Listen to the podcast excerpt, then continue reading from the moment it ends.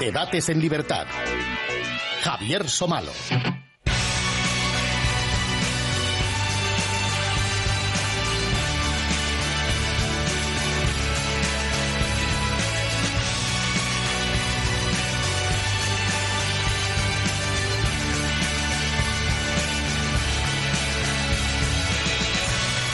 ¿Qué tal amigos? Muy buenas noches y bienvenidos a Debates en Libertad.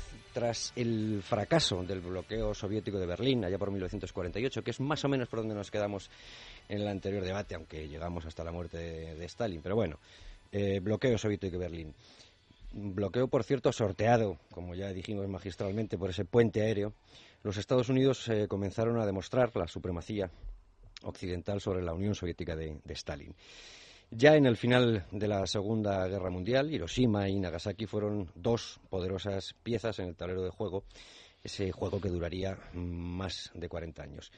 Tan solo un año después del bloqueo, en 1949, entre mayo y octubre más o menos de 1949, Alemania quedó formalmente dividida en dos, la República Federal de Alemania en manos de Estados Unidos, Reino Unido, Francia y la República Democrática de Alemania en manos de la Unión Soviética.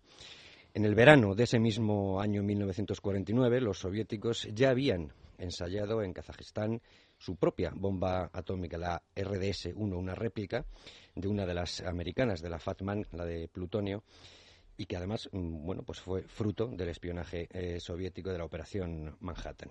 Los servicios de inteligencia americanos bautizaron esta operación como Joe 1, Joe 1. La Unión Soviética ya era también a estas alturas una superpotencia nuclear. Tres años después, el Reino Unido conseguía la suya en la operación Huracán, pero ese mismo año los Estados Unidos daban el salto con la bomba H, con una capacidad de destrucción pues capaz de volatilizar literalmente el islote de las Islas Marshall en el que, eh, en el que se hizo ese ensayo gracias a la tecnología de fusión nuclear. A partir de aquí, el dilema del prisionero, la teoría de los juegos, el dedo en el gatillo, como quieran ustedes eh, llamarlo, lo cierto es que comenzó una vertiginosa carrera que era a la vez un freno en un mundo ya dividido en dos bloques. Cualquier fallo de autocontrol, cualquier alteración en el peso de uno de los dos platillos de la balanza podría suponer la destrucción mutua eh, asegurada. Pero quizá sin esa continua disuasión habría estallado algo peor, la Tercera Guerra Mundial, con armas de todo tipo, quizá primero armas de fuego convencional y después lo que tuvieran a mano y, por supuesto, con millones de muertos. Lo cierto es que también hubo en esta época guerras de fuego convencional, durante esta guerra fría nuclear. No solo Corea, Indochina o Vietnam. Vietnam perdida, por cierto, paradójicamente por esa gran superpotencia que podía evaporar islas en minutos. En el continente americano, en todo el continente americano, en Asia, en Oriente Medio, en África. Los dos grandes bloques también jugaban otras partidas y, por supuesto, estos eran otros tableros, aunque no sé si formaban parte del mismo juego. Es algo de lo que hoy también me quiero enterar. De eso y de muchas otras, eh, cosas más, como por ejemplo, cómo eran desde el punto de vista político y militar esos bloques enfrentados, vistos ahora con la perspectiva y con los datos que tenemos. Se ha hablado mucho, se habla mucho de la órbita soviética de los países satélites órbita, por cierto, de la que se salió, eh, centrifugado, un tal Briz, eh, alias Mariscal Tito, en Yugoslavia, todo, todo un pedrusco, no una piedra, todo un pedrusco en el zapato de Stalin. También me quiero enterar de qué hizo la Europa no sovietizada en, en, aquellos, en aquellos años y tomó eh, juego de alguna manera, o qué papel real desempeñaron en, en, este dilema del prisionero del que les hablamos pues por los servicios de inteligencia o cuántos momentos hubo, más allá de la crisis de los misiles, alguno habla también del caso U-2, en el que el equilibrio inestable peligrara de veras. O qué mandatarios fueron determinantes eh, para evitarlo, o qué papel real desempeñaron, digo real, la OTAN y el Pacto de Varsovia. Bueno, son muchísimas cosas y, y ya saben que seguro que nos dejamos cosas en el tintero. Mm, yo mm, lo que quiero es que no salgamos eh, de aquí hoy vivos si no conseguimos por lo menos describir esos dos bloques y todo el juego que, supuso. Yo creo que lo voy a conseguir. Eh, tengo a tres invitados. Bueno, mi guía personal para, para estos asuntos de Emilio Campain, que repite, Muy buenas quedó, noches, Javier. Quedó, quedó secuestrado aquí desde el último programa, ha dormido aquí una semana pues, entera. Aquí llego tan a gusto leyendo libros de la guerra. Solo le he dejado salir para venir con nuevos libros, lo que pasa es que no es capaz de traerme ninguno escrito en castellano, pero bueno, trataremos de buscar traducciones y si no ya... ¿eh? Algo encontraremos. Gracias, gracias Emilio por, por estar eh, con nosotros esta noche y nos acompaña profesor Rafael Calduche Cervera. Muy buenas noches. Hola, qué buenas noches. Ya ha estado con nosotros muchas veces, en, sobre todo en la etapa en la etapa televisada de este de este mismo programa, doctor en Ciencias Políticas y Económicas, por la Universidad Complutense de Madrid, donde es catedrático de Relaciones Internacionales y además también diplomado en Altos Estudios Militares por el Centro Superior de Estudios de la Defensa Nacional, CSDEN. Por cierto, colgaremos en, en Libertad Digital algunos de estos documentos que son, que son muy interesantes. Gracias, Rafael, por, por estar esta noche con nosotros. Encantado. Nos acompaña también Ángel Maestro Martínez. Muy buenas, Buenas eh, noches. Que además, bueno, escritor, periodista, sociólogo, eh, estudioso de la, de la historia del comunismo, tanto de la Rusia soviética como, como la posterior a la desintegración eh, y de China también. Asuntos sobre lo- los que es autor de numerosos estudios y, y de libros también conocedor de la historia de los servicios de inteligencia y colaborador, colaborador perdón, habitual del grupo de estudios estratégico- estratégicos GES. Hoy tengo la lengua eh, de pana. En fin. Antes de comenzar con... Sí, dígame. No, no, no, no perfecto. Ah, que Creo pe- que, creo que, que- que- bueno, no. Bien, Sí. nada, nada, nada. Antes Es de que- entrar en el, debate que tenemos mucho, mucho que analizar, como siempre, ya saben que esto es radio y no es una radionovela, pero siempre preguntamos a Luis Fernando Quintero qué pasó en el capítulo anterior. La Guerra Fría estalla en Europa. Después de décadas de totalitarismos, solo el comunismo soviético se enroca frente a la libertad y prosperidad que en Occidente encabeza Estados Unidos. Llegó el tiempo de las superpotencias. Cuando finalmente se desata la Guerra Fría, en realidad las semillas de todo eso se han puesto mucho antes. Para el comunismo soviético la convivencia es imposible, porque la convivencia implica contagio de valores liberales sobre una sociedad comunista. Pero el comunismo, tal como triunfa en la Unión Soviética, acepta como, como realidad que o el comunismo se universaliza o será vencido por el capitalismo. Emilio Camani, Florentino Portero y Manuel Coma desentrañaron el origen del conflicto y elementos clave como la bomba atómica. las armas nucleares terminan siendo un elemento esencial de la Guerra Fría. La Guerra Fría es básicamente la etapa de la historia donde el arma atómica se convierte en elemento esencial de la política internacional. El arma nuclear ya en ese momento es el elemento que compensa. Es curioso que ese desafío a Occidente, que ese desafío se hace antes de que Stalin tenga su bomba atómica. Esta semana, segundo asalto a la Guerra Fría. Bueno, eh, segundo asalto en el que, como en el anterior eh, capítulo, Emilio, mm, necesito un punto de partida. Eh, yo he hablado de- del eh, fracaso del bloqueo mm, de Berlín de 1949, de esas dos fechas en las que se que, eh, conforma mm, de forma, digamos, convencional esas eh, dos Alemanias frente a frente. Pero a partir de qué momento, y es eh, esto con, lo que me gustaría empezar, podemos hablar de dos bloques homogéneos dispuestos a, a- a medir sus fuerzas. ¿A partir de qué momento, en- o, si hay, si existe ese momento, en el que con conciencia plena de que hay dos bloques que a partir de ese momento van a tener que emprender una carrera, mm, Dios sabe hasta cuándo, mm, para no autodestruirse, porque ya tenemos conocimiento de las bombas y, por supuesto, la Unión Soviética ya estaba en ello. Pues empezando pues, sobre, Sí. sobre el tema de la, de la bomba atómica soviética, igual que has definido perfectamente que la primera fue una copia de los servicios de inteligencia soviéticos, una labor eficaz, la segunda sí fue ya una creación específicamente rusa, del profesor Kurchatov y del profesor Kapisa, precisamente, desarrollaron su propia tecnología. Pero la primera era la primera, la- la primera era una eh, copia clavada, total, ¿no? gracias a la, a labor eficaz de los servicios de información soviéticos y cómo trabajaron en Estados Unidos, infiltrándose de una forma, digamos, eh, perfecta. Eh, la segunda sí, entonces además la consigna de conseguir la bomba nuclear en- soviética eh, supeditó toda la producción de la nación todo dedicado a ello. Por ejemplo, en Beria, que fue, re- fue relevado. Laurenti Beria fue, Eh, sí, fue relevado y después de- de- fue ligeramente, relevado más. No, ligeramente no, no, no, ejecutado. No, no, no, eso, eso- viene después. Pero, Sí, sí, Beria, después, que fue relevado de los, de los servicios de seguridad para dedicarle totalmente a lo que se llama la tarea principal. Entonces, la tarea principal recibió poderes absolutos de parte de Stalin para dedicarse a conseguir la, la bomba eh, soviética, en la cual se dejaba incluso eh, poblaciones enteras eh, sin luz. Se sacrificó todo absolutamente al problema número uno, que era conseguir la, la bomba nuclear. Nuclear soviética. Y ya le digo, estos dos sabios, eh, Kurchatov y Kapitsa, pues fueron los que dirigieron un equipo con, con toda clase de recursos, de medios, en una Unión Soviética que estaba empobrecida totalmente por la guerra y totalmente miserable, pero todo se sacrificó para que Stalin pudiese tener ese, esa fuerza, esa, para enfrentarse a los norteamericanos. Eso fue totalmente, y desde entonces, para mi modesta opinión, creo que es cuando Stalin se encuentra más arrogante porque sabe que dispone ya de este sistema. Don Rafael Galdus, eh, yo creo que encontramos si, un momento. Si, si, hubiese que fijar una fecha, yo lo tengo bastante claro. Es cuando el presidente Truman hace suya la sí. doctrina de la política de contención que había formulado eh, Kennan. Telegrama largo del que estuvimos hablando. telegrama largo.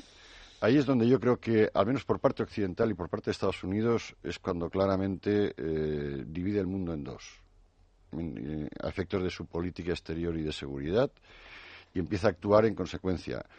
Eso explica por qué eh, cuando el bloqueo de Berlín, mmm, Estados Unidos se plantea el, el tema de mmm, sostener a la población civil con criterios militares, porque a partir de ese momento es.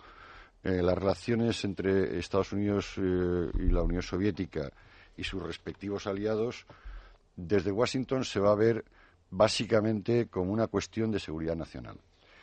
Ya no tengo tan claro que ese fuese el planteamiento de, eh, de Stalin. Eh, yo creo que Stalin tenía muy clara la división del mundo mucho antes. Hay eh, una cita que personalmente hace Edvard Kargel, que fue eh, ministro de Asuntos Exteriores del equipo del gobierno de Josip Broz Tito uh -huh. hasta que fue depurado porque era demasiado liberal. Y, y, él fue ministro de Asuntos Exteriores porque durante la guerra él fue el, el intermediario con Moscú del, de los partisanos eh, que lideraba Josip Broz Tito. Uh -huh. Y en una de las ocasiones que se reunió con Stalin, eh, Stalin le dijo, eh, mire, no se llame usted a engaño, esta es una guerra en la que se enfrentan dos modelos de sociedad. Y cada uno de esos modelos llegará hasta donde lleguen sus ejércitos. Luego Stalin tenía muy claro, por eso para Stalin capturar Berlín era fundamental. Otra cosa es que después tuvo que aceptar el reparto militar de Berlín, porque efectivamente había una parte de Alemania que no había capturado claro. las tropas soviéticas, pero él tenía muy claro que la guerra, la Segunda Guerra Mundial, ya era una guerra entre dos bloques, entre dos bandos. Cosa, por otro lado, na nada rara, porque está en la concepción marxista de la lucha de clases, que está dividida en dos clases sociales, y ellos él tenía muy claro que, la Unión Soviética representaba Mm, el proletariado y, era el socialismo en un solo país. Y... Eso es. Pero digo, interesante esto porque eh, si estamos hablando de, de Kenan, de, del telegrama largo, eso es eh, año 46, eh, la, la, doctrina de, de, la contención, pero si ya Stalin eh, lo tenía claro, incluso eh, antes de terminar eh, la, la, Segunda Guerra Mundial, quizá los que no lo tenían tan claro era el otro bloque. Entonces. Exacto, es que yo creo que es exactamente lo que capta George cuando él está de diplomático en Moscú, lo que capta es que esa visión dual, ¿eh? Los dirigentes soviéticos ya la tienen. La tienen en Yalta, la tienen en y lo que hace la es tienen en informar a sus jefes de que, puesto que tienen esa visión expansionista y de enfrentamiento entre dos bloques, que lo que hay que hacer es parar ese bloque como sea. Eso yo creo que es bueno, voy a hacer yo de abogado del diablo, nunca mejor dicho, porque voy a de hacer Stalin. abogado de Stalin. bueno, y... ya sabes que, que, que, el propio, lo dijimos la otra vez, que el propio Churchill dijo que si había que defender eh, al infierno, mm. dice yo... No, sí, sí, si Hitler invade el infierno, Eso, eh, yo tendré unas palabras Tendré de unas apoyo, palabras con el demonio, dijo, no me importa. Sí, sí. Entonces, el, el, efectivamente, Stalin tenía la concepción de que el mundo al que iba era un mundo donde se iba a enfrentar eh, las democracias occidentales o el capitalismo, en su propia terminología, y el comunismo. Bien. Y que luego, efectivamente, cuando termina la Segunda Guerra Mundial, eh, cada uno controla la zona hasta donde sus ejércitos han llegado. Y él es consciente de que la política de fuerza es lo que se impone. Pero el primero que le impone esa política de fuerza, el primero que le impone no es Stalin, es Roosevelt y el propio Churchill. Pero que lo haga Churchill entra dentro de lo normal porque Churchill tenía esa misma mentalidad. Pero en el caso de Roosevelt, que era wilsoniano, sí que es chocante.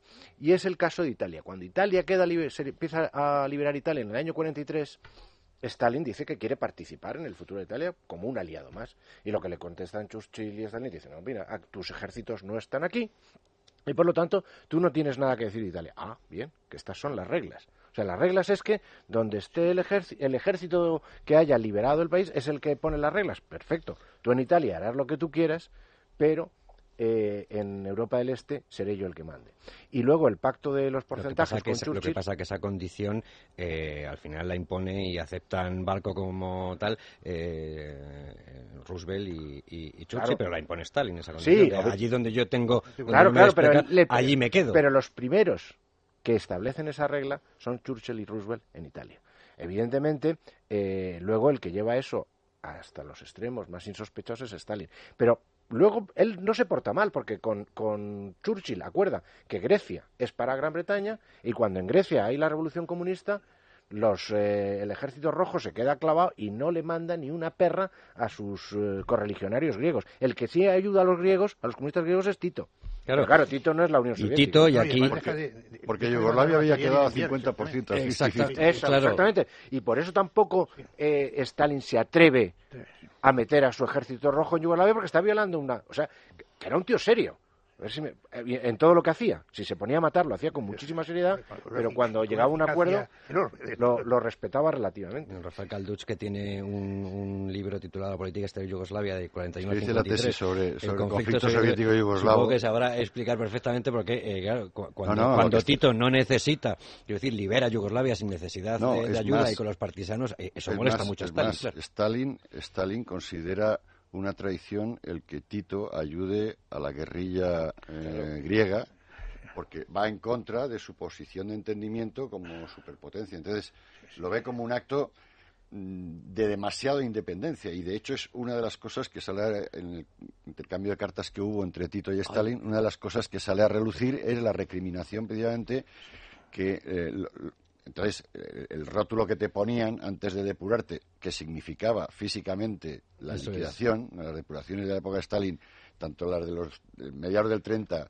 de los años 30, como la que se hace a partir del año 48, precisamente uno de los rótulos que se les ponía a los depurados era que eran titistas, que eran partidarios de una interpretación del, del, comunismo que iba contra las directrices de Moscú.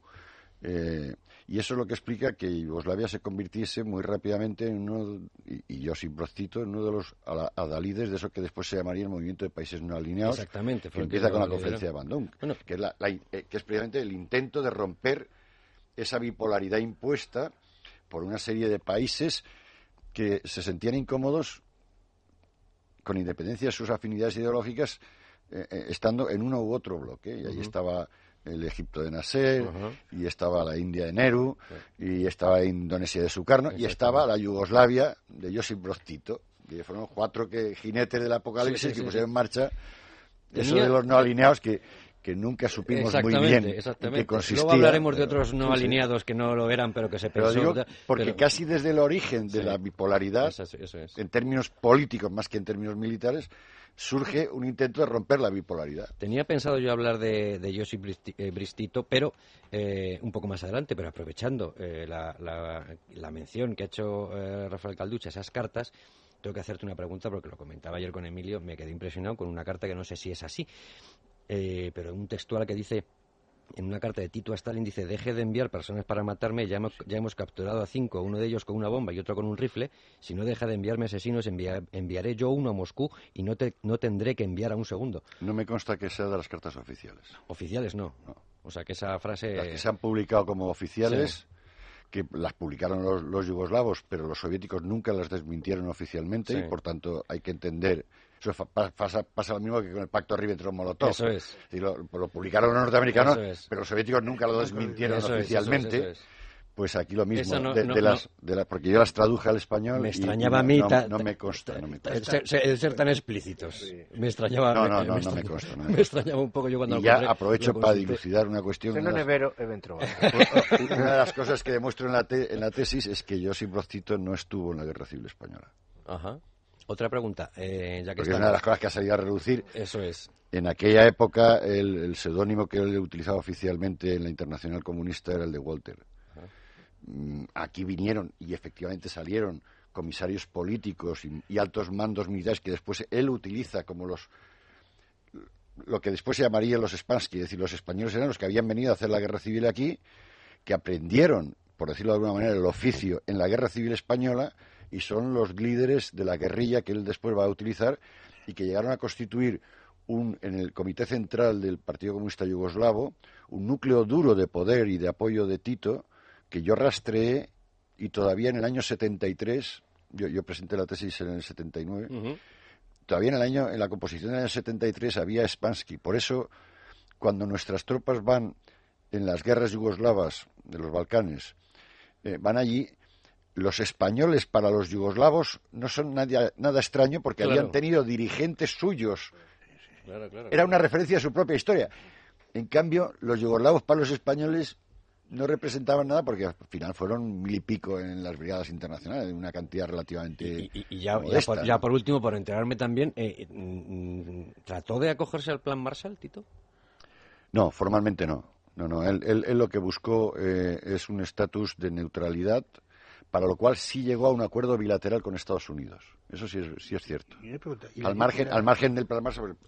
Quiero decir, salvando todas las diferencias, pero es lo que nos pasó a España, que nosotros no entramos en el plan Marshall, tuvimos un acuerdo bilateral a través del cual nos llegó una ayuda norteamericana, pero no era el plan Marshall en sentido estricto. voy a preguntar, que como es un dato muy interesante el que acaba de comentar, y la ayuda de Tito, por ejemplo, a Jesús Hernández y esa fracción eh, disidente del Partido Oficial Comunista, ¿eso está bastante comprobado? de que fue... Yo no lo investigué. Mm. Yo no lo investigué. Bueno, eh, concluimos aquí el partido. lo mío era la relación con, de tenis que hemos echado. con Moscú. En fin, lo lamento, pero era guerra no, fría. he sido ¿eh? yo el que ha lanzado las pelotas. Exactamente, y además eh, la figura de Tito creo que, que, es bastante. Es que es la, primera quiebra del bloque comunista. es claramente el enfrentamiento que se produce entre Tito y Stalin en el año 48 y 49. ¿Es, verdad la frase esa de Stalin de que moviendo un dedo meñique suyo, un dedo meñique suyo ya quedaba Tito eliminado? Bueno, que lo dijo sí.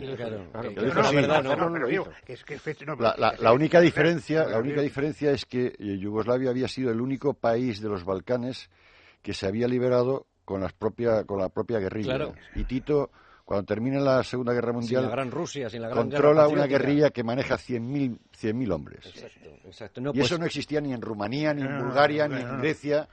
Pues el punto de partida es, es interesante porque mi, mi, primera pregunta era saber si había dos, que además luego le hemos preguntado eso también a Rafael eh, Bardají y César Vidal también le escucharemos, si había dos bloques homogéneos, sin fisuras, porque todo el mundo tiene eh, eh, esa sensación vemos que equivocada, que el, bloque del este era, era perfecto, era una órbita perfecta con unos satélites eh, rotando perfectamente y no es así. Eh, y eh, por, el otro lado, el bloque occidental es un bloque más monolíticamente estadounidense. aunque en los arranques no, porque en los arranques, bueno, mm, no es Guerra Fría todavía, o, o sí, porque a mí no me queda claro cuando empieza la Guerra Fría, pero sigue estando Reino, Unido y, eso de monolíticamente estadounidense por, parte de Francia, de la Francia de Gaulle, no, mucho, ¿eh? claro, claro. Mucho. Por eso, eh, por, eso digo que cómo eran esos dos bloques, eh, que ya tenemos unas, unas pinceladas, enfrentados entre sí, cuándo ¿En qué momento? Ya hemos visto a, partir de cuándo empiezan a medirse en, más o menos en igualdad y, por supuesto, Supongo que son eh, estas cronologías de, de, las bombas las que desencadenan ya los dos bloques eh, en equilibrio, ¿no?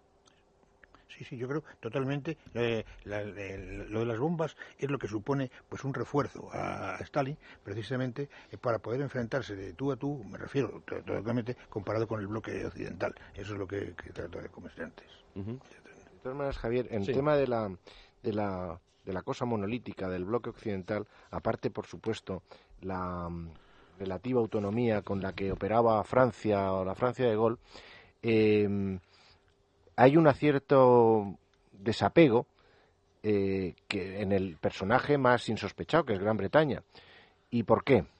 Porque la Gran Bretaña de 1945 hizo la guerra para conservar el imperio y Roosevelt, el futuro que tenía pensado del mundo, era un futuro sin imperios coloniales. Entonces, el respaldo que tuvo, o sea, Francia pudo conservar parte de su imperio colonial en Indochina y en Argelia por el apoyo de Gran Bretaña en contra de la opinión de los norteamericanos. Es verdad que Roosevelt se murió en abril del 45 y quien vino, que es Truman, el tema de los imperios coloniales no le preocupaba tanto como a Roosevelt. Pero lo cierto y verdad es que la postura de los Estados Unidos era que los imperios coloniales había que liquidarlos y Gran Bretaña pudo conservar el suyo, apoyando además el que Francia también lo hiciera así. Todo esto se fue a freír bonas porque la pobre Francia, que a pesar de ese esfuerzo que hizo Gran Bretaña, pues terminó perdiendo Argelia y terminó perdiendo Indochina. Y es más, terminó arrastrando a los Estados Unidos y los metió en el Senegal ese de Vietnam. Y la fecha en la que todo se va al garete en cuanto a imperios coloniales y entonces Gran Bretaña ya puede entenderse bien con Estados Unidos porque ya los intereses son perfectamente concomitantes es tras la crisis de Suez. Pero en la crisis de Suez... La crisis de Suez es la, la- la expresión de eso. Claro, es donde los, los británicos y los franceses tratan de arrastrar al primo de Zumosol Totalmente. a que les defienda su imperio colonial. Y el imperio de Zumosol dice, mire usted, no, no, no. yo no tengo bombas atómicas para que ustedes sigan que- esquilmando es que esto el es mundo. que- Ahora se que dices eso, hay un, una- un paralelismo mm, no, no exacto en las fechas, pero sí en la lógica, porque eso mismo pasa con, eh, China y, la Unión Soviética. En un momento determinado, en la guerra de Corea, eh, la guerra de Corea se hace en contra de los intereses soviéticos y quien interviene y apoya incondicionalmente a Corea del Norte, y es lo que le hace tener la influencia hasta nuestros días, es la China de Mao.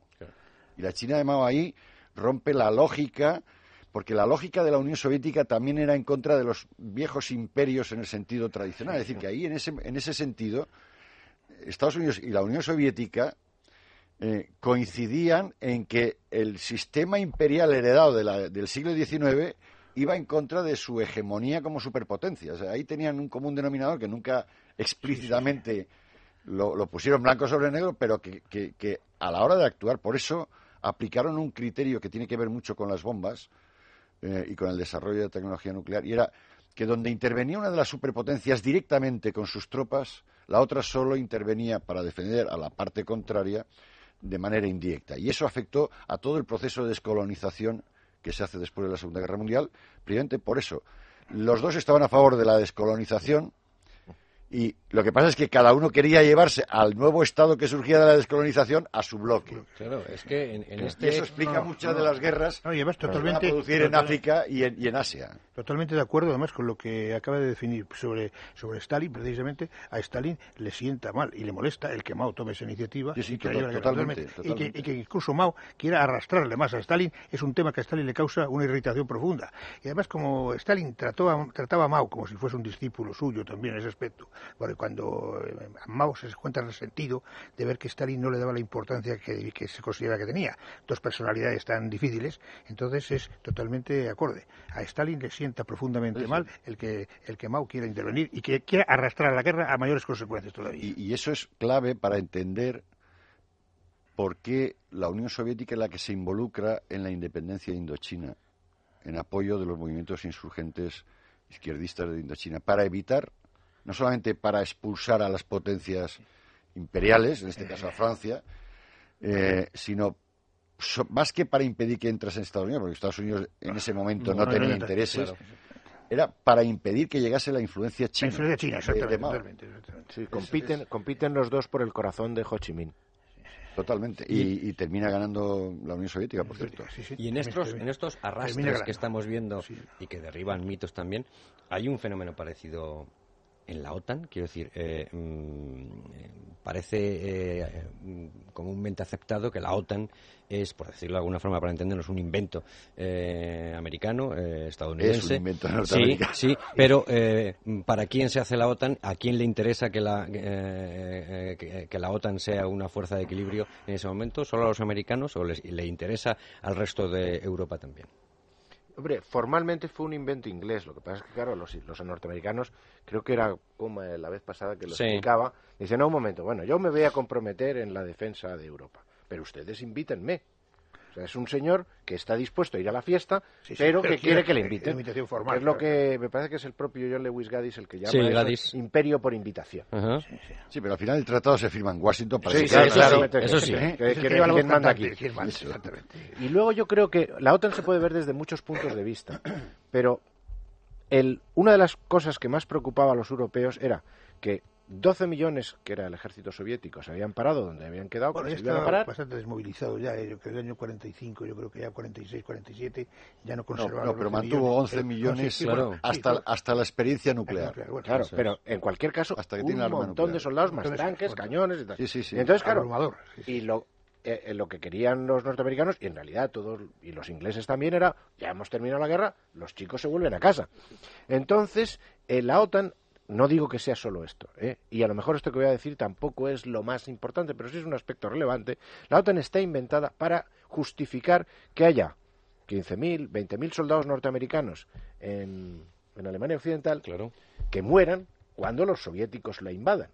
En el momento en que mueren esos soldados norteamericanos, se justifica el que Washington le dé al botón rojo y lance las bombas atómicas. Porque lo que no estaba claro es que Washington fuera capaz de lanzar esas bombas y arriesgarse, por lo tanto, a recibirlas, porque hubieran muerto alemanes, ingleses o franceses. Sin embargo, si han muerto soldados americanos, sí, sí cabía creer, se le da credibilidad a la amenaza. Pero entonces todavía no está, en en ese momento que tú explicas, no estaría clara esa, eh, esa tesis de, de la destrucción mutua asegurada. No, no, en aquella época no. No pero- son los prelegómenos. No, hay, hay, hay, hay, hay- hay que precisar dos cosas. Es decir, la primera y principal preocupación que tienen los franceses y los británicos cuando terminan la Segunda Guerra Mundial, y en eso coinciden con los norteamericanos, ahora veremos que hasta- solo hasta cierto punto, es una remilitarización de Alemania. Claro, hay un rearme. Y se crea una alianza ad hoc solamente por europeos, que es la Unión Europea Occidental, en la que ahí los norteamericanos no participan. Una vez eh, los franceses y los británicos han hecho su aseguramiento frente a la remilitarización alemana, viene el problema sobrevenido que ya tratasteis en el programa anterior del enfrentamiento, la bipolaridad que hoy seguimos tratando con la Unión Soviética. Y ahí es donde Estados Unidos lo que dice es yo necesito una alianza en donde yo esté, porque la, presencia militar norteamericana en Alemania se justificaba por el mero hecho de que era una de las potencias vencedoras. Vamos a ver, el tratado que se hace para la reunificación alemana no puede ser firmado solo por las dos Alemanias, porque las potencias vencedoras nunca cedieron totalmente la soberanía militar a los alemanes, ni a los de una Alemania ni a los de otra. Por eso tuvo que ser el famoso eh, tratado en donde estaba Estados Unidos, Reino Unido, Francia, Rusia y las dos Alemanias. Es el tratado 4 más 2. Y es 4 más 2 por eso. Porque solo las dos Alemanias no se podían poner de acuerdo. No, no, claro. Bueno, nunca tuvieron la soberanía plena. Y eso, eh, ¿qué es lo que pretende Estados Unidos? Lo que pretende es, además de mantener sus tropas en Alemania, que era la forma de mantener su, su eh, digamos, su, su sistema de seguridad avanzado en Europa, porque si se, se luchaba en Europa, como pasó en la Segunda Guerra Mundial, no se llegaba a Estados Unidos, ¿eh? y por tanto le daba el tiempo, sí, sí. le daba margen de maniobra para utilizar su capacidad nuclear. Un dique. Además, lo que quería era la legitimidad que le daba el que los propios europeos avalasen con una alianza el tener esas tropas. ¿Por qué? Porque eso le permitía poder utilizar no solo sus tropas, sino las tropas de los aliados. Y hay un dato que es curioso en la OTAN, desde que se crea hasta hoy, el comandante en jefe de las Fuerzas Armadas, de las Fuerzas Militares de la OTAN, es siempre un general, eh, un general norteamericano de cuatro estrellas. Pero el secretario de la OTAN, el cargo político, es siempre un europeo. No, no, es que Pero eso no es anécdota, es categoría. quiero no, decir, no, eso es es que así. eso es un hecho Es que un cuando hecho. se mantiene durante más de medio siglo demuestra que hay un pacto. Y es, vosotros gestionáis la parte política, pero ojo, las decisiones militares me corresponden exclusiva a mí. Y yo voy a utilizar mis tropas y las vuestras. Y mientras haga la defensa avanzada en Europa, me da tiempo a decidir si utilizo los misiles o no los utilizo. Sin embargo, además, sí, la militarización de Alemania, de la Alemania de la República Federal, fue militarización de hombres. Allí los alemanes ya no volvieron a fabricar, hombre, volvieron a fabricarlos, pero al principio no nos dejaron fabricar un tanque ni un cañón. O sea, carne de cañón sí que ponéis. Y, o sea, y todavía tropa. tienen una limitación constitucional que les impide en las operaciones multinacionales enviar unidades que puedan entrar en, en- en acción real de fuego. Sí, por eso envían siempre, cuando, cuando participan, Digo, envían siempre sí. apoyo logístico, ingenieros, telecomunicaciones, sanidad. Sin embargo, pocos años eh, después, a comienzos de la década de los 50, eh, sí prospera eh, esa unión que es la Comunidad Económica del Carbón y el Acero, pero no prospera, que se queda absolutamente en, tierra de nadie. Al final no sirve para nada esa Unión Europea, esa, esa Comunidad Europea de Defensa. Que por qué? El fracaso del ejército europeo. ¿Y quién, quién la veta? La veta la Asamblea Nacional Francesa. Sí, sí. la, idea era, bueno, era, de Schuman, ¿no? No, sé si la, de la, idea, era, francesa y la cargan los, los alemanes la habían ratificado. Exacto. ¿eh? Pero la veta la Asamblea Nacional Francesa en una coalición muy curiosa en la que la mayoría la obtienen los golistas y los comunistas. ¿Y por qué votan? el motivo es totalmente distinto. El motivo es totalmente distinto. El motivo es, los golistas no quieren ceder la soberanía militar de Francia y mucho menos a una comunidad donde estén los alemanes porque, repito, el primero y primigenio eh, temor de los franceses es a los alemanes, no, es, a los, rusos, no es a los soviéticos. Normal, ¿no? no bueno, en ese momento. Pero hay que entender. y los comunistas era por todo lo contrario, porque se creaba, se creaba una alianza estrictamente europea contra que se dada la bipolaridad, pues iba a ser contra la Unión Soviética. Pero al final, por motivos radicalmente distintos, terminaron cargándose. Y ojo, no se volvió a recuperar el tema hasta el Tratado de Maastricht del 91. Lo digo porque cuando uno analiza la integración europea, lo que hay que darse cuenta es que a veces dice, no, es que vamos muy lento, ahora se dice mucho, es que esto de la unión bancaria va muy lento, tenía que... Mire, en la comunidad en la integración europea, más vale tardar en dar un paso, pero darlo y cuando se dé, que se, hace irreversible, que darlo precipitado, porque si no, como pasó con la Constitución Europea hace, hace tan solo unos ocho años, ¿eh? si lo das precipitado, los grandes te dicen, ojo, ¿eh? Está Europa ahora para pensar en. no, por eso, Alemania, Alemania ahora se está resistiendo, no está diciendo que no, lo que está diciendo es, todavía no es mi tiempo. y eso es así desde entonces. Es, bueno, estuvimos localizado Luis Fernando Quintero a Rafael Bardají en algún atolón por ahí perdido, porque no sabemos muy bien. No será el de Murorá, no, ¿verdad? No, sabemos muy bien dónde está Rafael Bardají. La esencia de Rafael Bardají es eh, no saber dónde está. Siempre al final nos llegan sus mensajes. Y le preguntamos por esta relación, eh, por esta relación de fuerzas y nos habló de un, de un equilibrio, pero de un equilibrio asimétrico que es interesante que lo escuchemos. Vamos a escucharlo. Eh, yo creo que la relación de fuerzas, sobre todo las militares en sentido estricto, entre Estados Unidos y la Unión Soviética, o más generalmente entre eh, la Alianza Atlántica y las fuerzas del Pacto de Varsovia, estaban relativamente equilibradas, pero de manera asimétrica. Me explico. Había un equilibrio de fuerzas nucleares, puesto que a partir de cierta cantidad los números no importaban demasiado y ambas potencias tenían lo que era clave para mantener ese equilibrio, que era la capacidad en teoría, de absorber un primer golpe nuclear y poder represaliar con un segundo golpe y cometer un suicidio mutuo, una destrucción mutua asegurada, pero en el terreno convencional, al menos sobre el papel, y nunca, gracias a Dios, tuvimos que experimentarlo en la realidad, las fuerzas del Pacto de Varsovia parecían mejor entrenadas y equipadas para lanzar una ofensiva terrestre y aérea sobre Europa que las americanas o las de la OTAN para defenderse sobre el territorio, que dependía mucho más de la disuasión nuclear. ¿no? En ese sentido, en general, sí había un equilibrio que se mantuvo durante las décadas de la Guerra Fría, pero con ciertas asimetrías, sobre todo cuando uno pone las fuerzas en el mapa y en concreto en el frente central en Europa. ¿no? Yo no comparto ese criterio. A ver, Rafael. Si, si, si hablamos de asimetría numérica, sí, es verdad. Si, si, hablamos de eh, asimetría operativa, en absoluto comparto ese criterio. Es decir, eh, hoy sabemos cosa que es verdad que en aquella época se magnificó porque no se tenía toda la información de la otra parte, pero hoy sabemos realmente que la mayor parte de las unidades del ejército soviético no eran unidades operativas, mientras que el núcleo esencial de las fuerzas norteamericanas era un cuerpo expedicionario capaz de mantener, como mantuvo, sin éxito militar, pero lo mantuvo en Vietnam durante, durante años y años, y en Corea todavía están.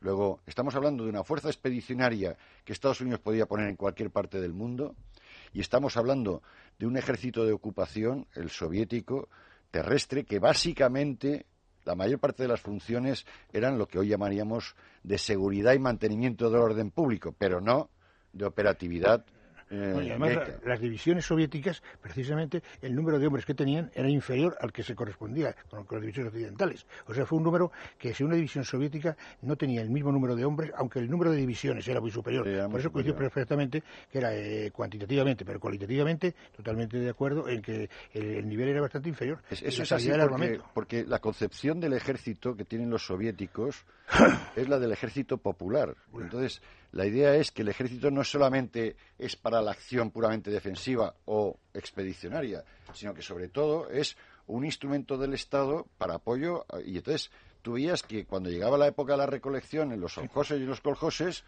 pues las guarniciones que estaban ahí alrededor iban a, recoger la cosecha.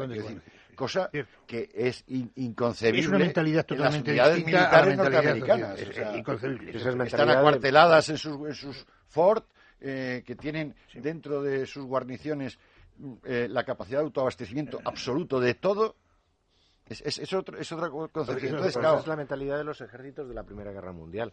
A Francisco Fernando lo matan el 28 de junio y Austria no declara la guerra a Serbia hasta el 23 de julio, porque, porque hay que recoger la cosecha.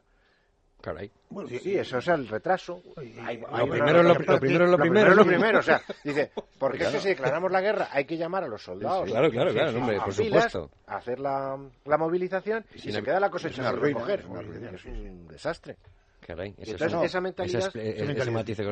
pero, hay que entenderlo porque, porque claro, mm, si simplemente contabilizamos unidades y tal, dices, sí, sí, no, claro. el número de divisiones es divisiones son más, sí, pero, eh, al final los resultados se ven en las batallas por la operatividad de los ejércitos y eso es así. Yo, en ese sentido, sigo pensando que efectivamente, hasta que tuvieron el arma nuclear, los soviéticos, Stalin mantuvo lo que se llamaba la teoría de la defensa avanzada, que era precisamente eso, tener 11 millones de... Es decir, ustedes podrán tirar bombas, pero hasta que me destruyan los 11 millones que tengo desplegados en Europa Central...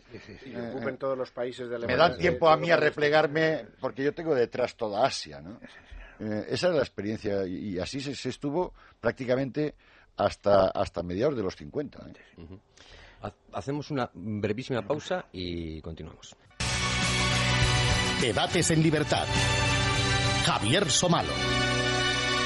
Descanso breve, pero en el que se sigue hablando del asunto, de verdad. Aquí eh, les interesará el fútbol también y otras cosas, pero siempre pasa también lo interesa el fútbol, también.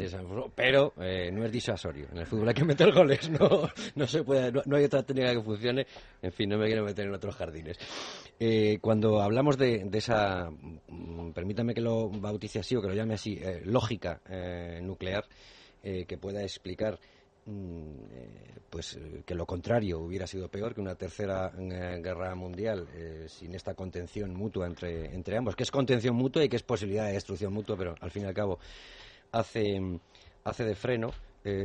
cabe analizar si esto fue así en todos, en todos los momentos, ¿no? Si en realidad hubo desde el principio una idea clara de que el botoncito famoso que tantas películas hemos visto y ese maletín que se llevaba a todas partes eh, era una disuasión de verdad. Por eso decía yo el dilema del prisionero. Lo que pasa que en este caso el dilema del prisionero también contaba con alguna información eh, adicional que supongo que eran lo que podían aportar las, los servicios de inteligencia, ¿no?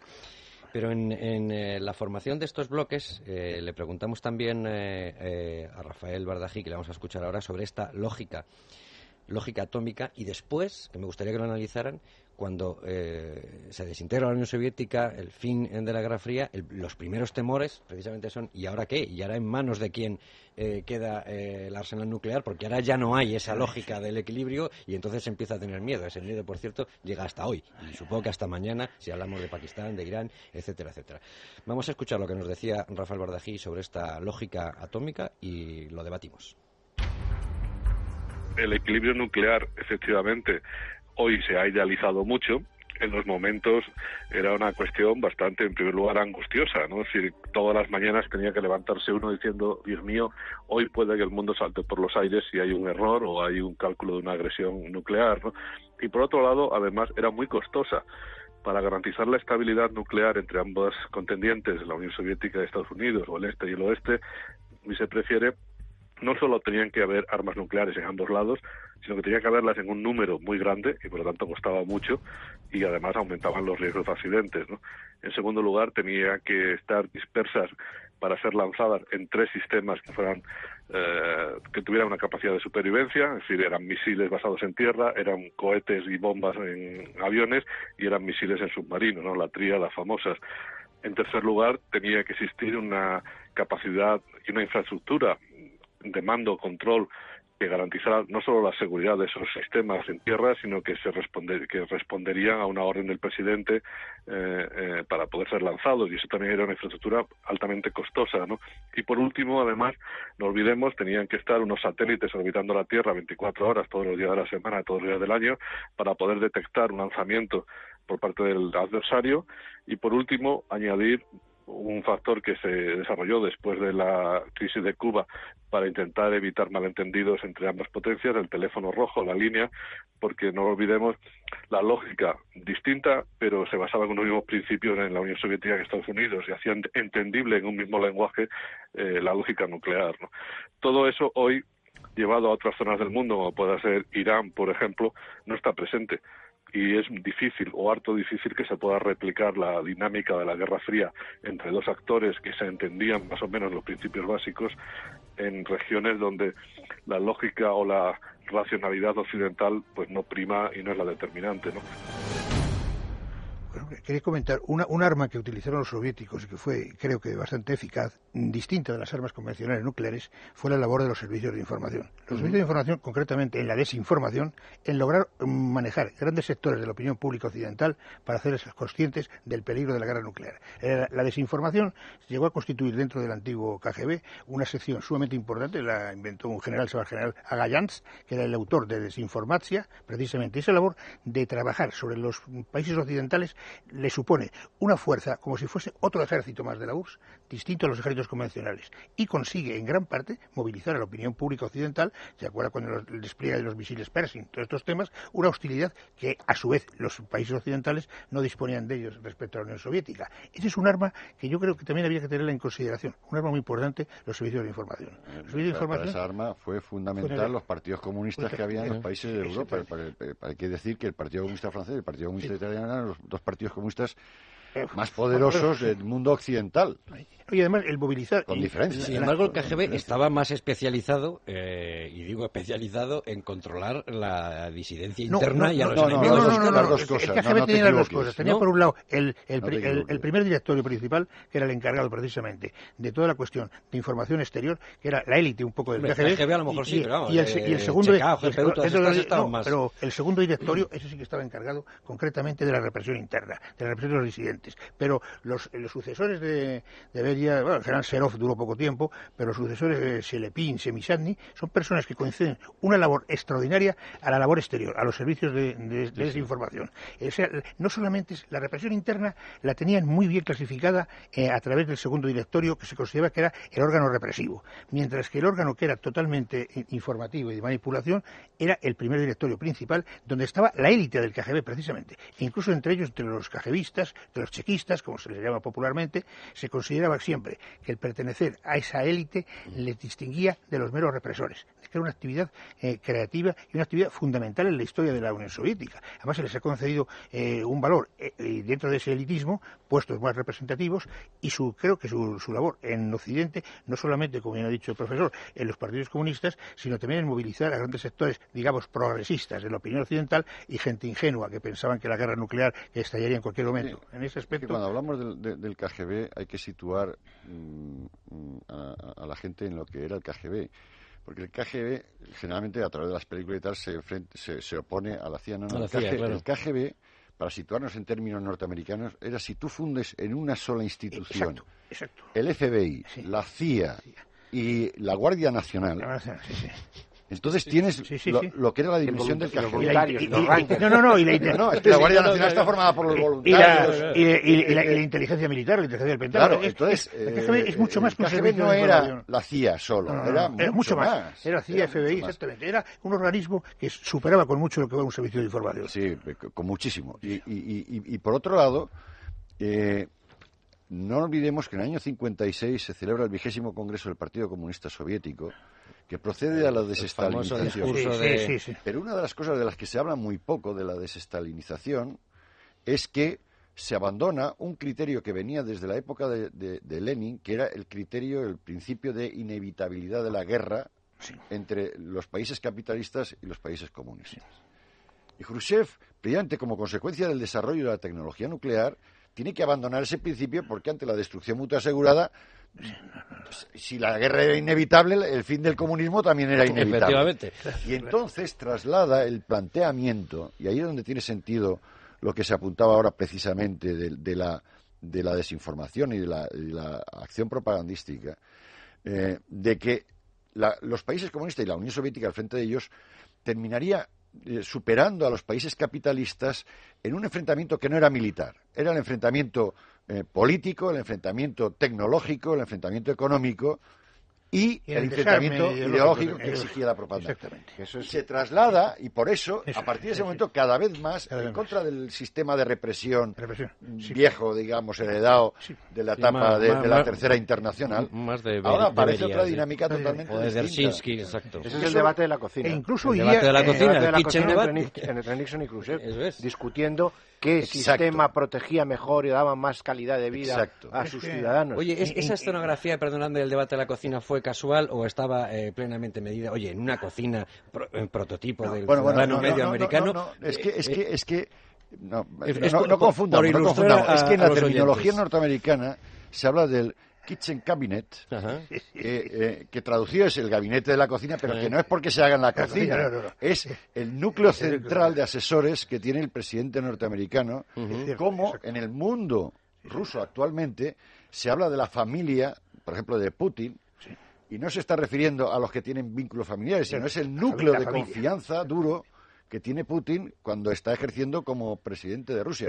Lo digo porque, claro, yo he visto incluso algún, en fin, investigador que hace la traducción del ruso Sí, como si te- sus primos, te- hermanos. Sí, te- no, no, peor. Hizo, hizo la, la referencia como si fuera una familia mafiosa. Ah, sí, no tiene la- nada que ver con la- eso. La es- familia, ¿verdad? Familia. Lo del kitchen, lo del kitchen cabinet es lo mismo, es el núcleo duro sí, sí, sí. de asesores. Por ejemplo, Kennedy tenía a su hermano, que era su principal asesor de verdad. sí, sí, sí. Formalmente era el fiscal general, era el ministro de Justicia, pero la la práctica, labor de verdad era, eh, el as- era Pero- del kitchen cabinet. Pero es curioso Pero que no incluso está- le... ay, es perdón. un segundo nada más, pero es que no está de más para los oyentes decirle que este debate de Nixon y Khrushchev no es cuando Nixon es presidente, sino Exacto. cuando es el vicepresidente de Eisenhower. Exacto. Pues el debate Exacto, yo creo que es en el exacto, 59 o el Sí, sí. 57. Sí, o- por ahí, por ahí. sí. Sí, porque Khrushchev deja el cargo del 64 y Nixon Sí. será después Sí, presidente Claro, mucho claro. más tarde. Pero lo digo para que nuestros oyentes no se Para dediquen a ubicarlo, buscar- exacto. Claro, que no lo es, busquen es. durante la presidencia de Nixon porque, Eso es. porque no coincidieron. Aunque Eh, aquí hacemos incluso algún de-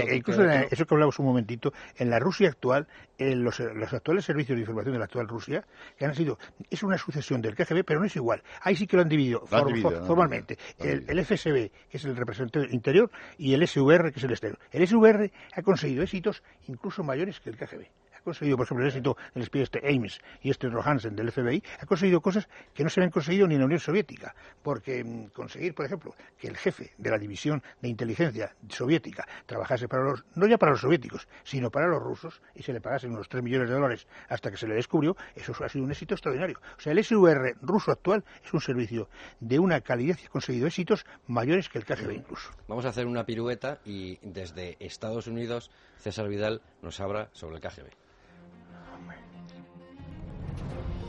La estructura del KGB es una estructura que estaba llamada a tener éxito prácticamente desde el principio y que, por supuesto, ya era extraordinariamente eficaz antes del inicio de la Guerra Fría.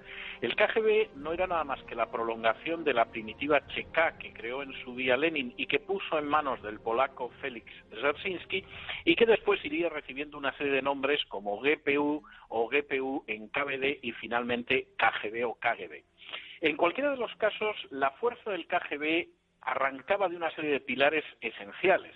El primero era que la inmensa mayoría de sus agentes en el exterior era gente convencida, ideológicamente entusiasta y no de alguna forma trabajando para la Unión Soviética por cuestiones de dinero de promoción como sí sucedía con otros servicios secretos. En segundo lugar, esa gente estaba muy extendida a lo largo del globo y consiguió penetrar en servicios de inteligencia, como era el caso de la CIA o como podía ser el MI5. Hay que decir que eso es algo que no empezó ni con Andropov ni con Putin. Empezó antes de la muerte de Stalin, cuando ya el director del NKVD diseñó todo un plan que evitara que en el caso de la muerte del dictador georgiano la Unión Soviética estallara sobre todo a través de las nacionalidades. Ese plan fue a parar al cajón en el momento en el que Khrushchev reconoció los crímenes del estalinismo y mantuvo unida a la Unión Soviética, pero fue implementado después por Putin, y yo diría que de una manera absolutamente milimétrica. Y en ese sentido, el KGB se había convertido y sigue existiendo hoy en día como tal en una especie de fraternidad semisecreta destinada a mantener el papel de gran potencia, primero de la Unión Soviética y actualmente de Rusia. Incluso, si se me permite decirlo, yo creo que a esos hombres del KGB se debe que Rusia no se haya desplomado, que haya experimentado un crecimiento espectacular en la última década y que muy posiblemente en una o dos generaciones más vuelva a ser una de las tres grandes superpotencias del globo. Asentía. No, y además es cierto, porque incluso en los actuales servicios, antiguamente el KGB dependía siempre a última instancia del partido. Siempre un, hombre del partido, del Politburo, era el que mandaba sobre los servicios, como fue el, caso famoso de Andropov, pero antes uh otras personas. Mientras que actualmente los pertenecientes al antiguo KGB que ocupan cargos en el SVR o en el FSB son personas que ya no se deben al, al, partido, que no existe, se deben a sí mismos. Y, por ejemplo, Putin es un hombre con una mentalidad totalmente desde cuando era un eh, chequista, un chequista joven. Es curioso, haciendo una breve introducción de, Putin, es curioso que cuando Putin va a la República Democrática Alemana, que era el sistema más totalitario y más duro absolutamente de control, más que ningún país europeo de los países comunistas, Putin dice, una carta a su familia, dice, esto me recuerda la Unión Soviética hace 20 años. O sea, que imagínense cómo sería el servicio, porque el, espionaje total que había en la República Democrática Alemana... La tampoco estaba mal. No, no, era, total. En porcentaje, en porcentaje era lo más completo que ha habido, absolutamente, porque todo el mundo controlaba, eh, a los vecinos, los amigos, los primos. Eh, en la Stasi ha sido de una, de una perfección. Ahí no está mala de la vida de nosotros. Es como trabajan los alemanes. Sí, sí, es cierto. Los alemanes sí, se los ponen a trabajar algo en espionaje y, y trabajaron, y se espían todos. Muy superiores, superiores a, la mentalidad alemana. Sí, es cierto. Los pone a, matar gente. Es lo que hay que hacer.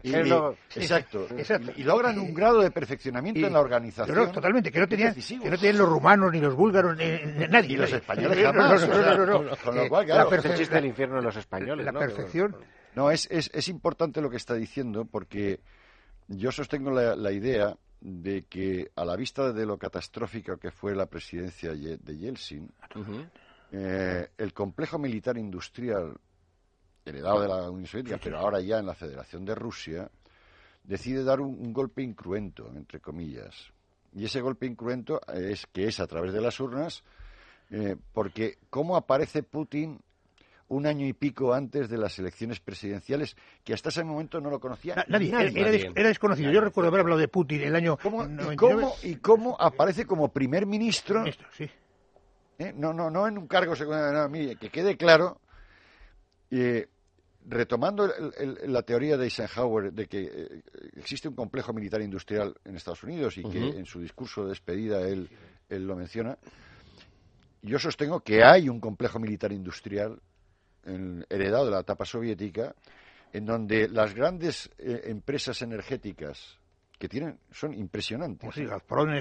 son impresionantes y la estructura no solo del KGB, aunque Putin viene del KGB, sino también militar, es decir, del aparato militar de las Fuerzas Armadas, eh, ahí hay una élite que es la que realmente controla Rusia. Y que en un momento determinado se dan cuenta que el Estado está empezando a ser controlado por las mafias. Ahora sí que hablo de las mafias rusas. De las familias en el mal sentido. Eh, sí, eh, y que había que recuperar el Estado como fuese. Y ahí es donde aparece Putin y lo que él representa. Por eso tiene toda la lógica del mundo desde esa perspectiva que a Putin le sucede a alguien que viene de la otra parte del complejo. Ya no es la parte militar, es la parte industrial. Y a quien le va a suceder, y el mensaje es claro para quien quiera leerlo, mire usted, esto es lo que va a gobernar Rusia durante las próximas décadas. Sí, sí, Lo de menos son los nombres.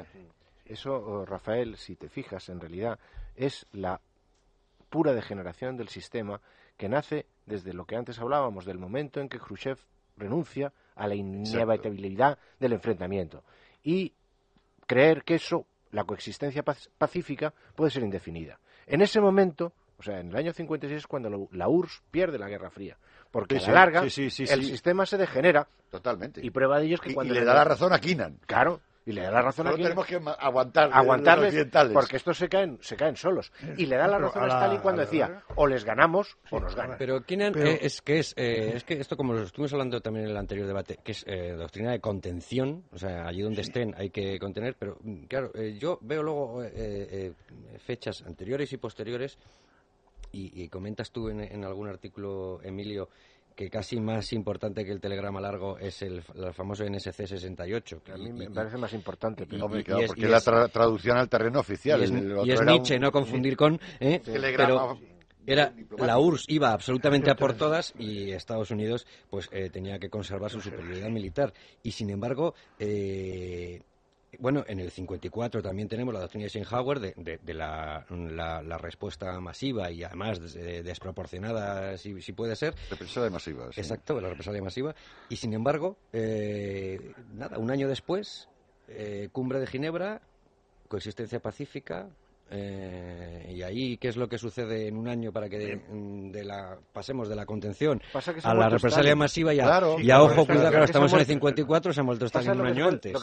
y se ha iniciado la, la desestalinización, es decir, la depuración de los estalinistas que quedaban en el aparato del partido. Por eso, cuando se llega al vigésimo congreso. El discurso famoso secreto de Khrushchev. El discurso secreto se puede hacer porque ya ninguno de los estalinistas ocupa ningún cargo de poder dentro de la superestructura de, del Pero no es un discurso en el que se esté. En 53 y 56 hay cuatro tíos que mandan en la Unión Soviética y donde es difícil saber quién manda más. Que me corrija Ángel si yo me estoy equivocando. Que son Khrushchev, Malenkov. Claro, pero Malenkov y, Molotov son una especie de, piedra en el camino Beria, además, contra lo que se, aunque Beria fuese un, asesino, totalmente un criminal, sin embargo, Beria, tras la muerte de Stalin, emprende una desestalinización rapidísima. Sí, pues así, así lo va Exactamente. Para salvarse. Y, se, le considera, se le, eh, empieza con la libertad de cantidad de prisioneros del Gulag, totalmente, empieza incluso a permitir que, la, que la, República Democrática Alemana se pudiese fusionar con la República Federal, y esto le suena mm. a, a, a, Khrushchev, a Malenko, le suena como una cosa monstruosa.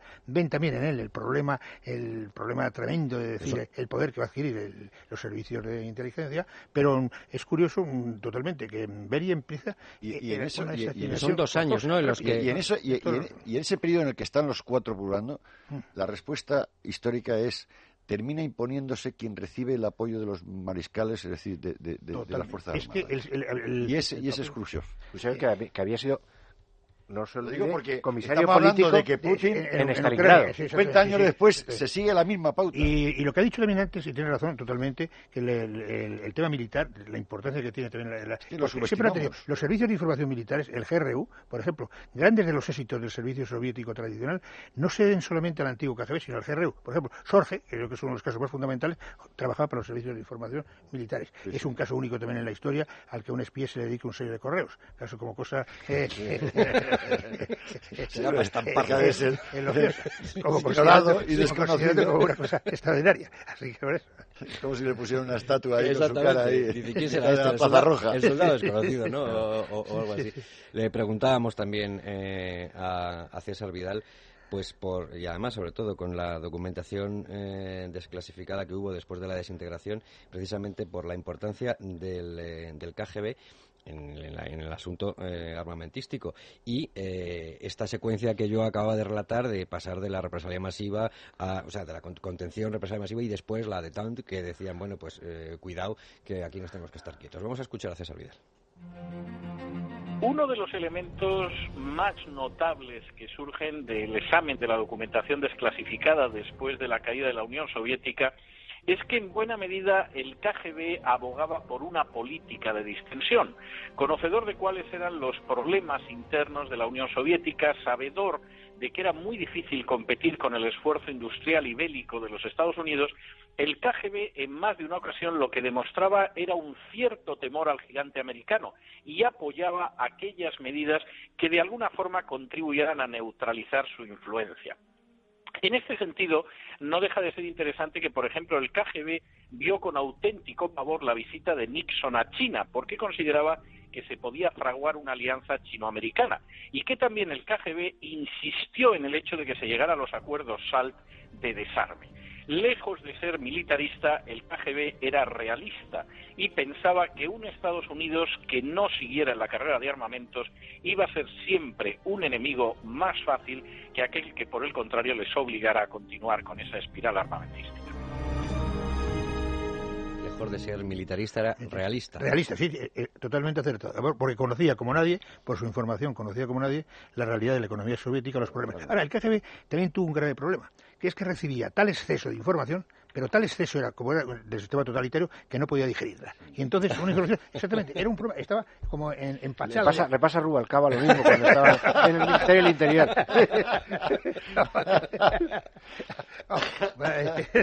pero es que era, buena cuña, buena cuña. Muy bien. pero era, era, un problema que tuvo, que era tal exceso de información que mucha se perdía al clasificarla y a digerirla porque estaba sobrepasado por completo. Estaba demasiado centralizado. Por el aluvión que recibía.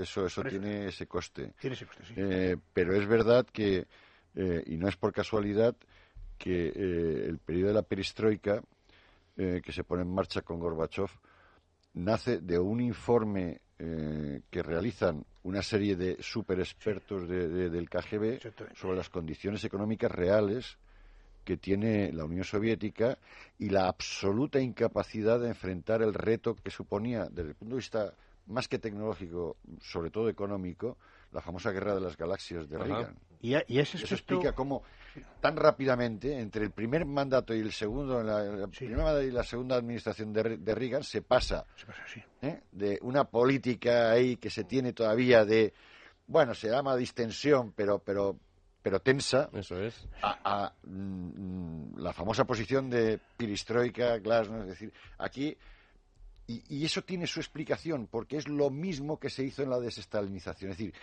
cuando uno analiza la biografía de los eh, Severnatzi y de los Gorbachev, resulta que cuando se lleva a cabo el proceso de desestalinización, que en el fondo son las reformas que se introducen con Khrushchev, que son reformas económicas y políticas que llevan al famoso salto tecnológico del Sputnik, etc., eh, se hizo para salvar la quiebra en la que se encontraba la, la Unión Soviética después de la Segunda Guerra Mundial con el stalinismo.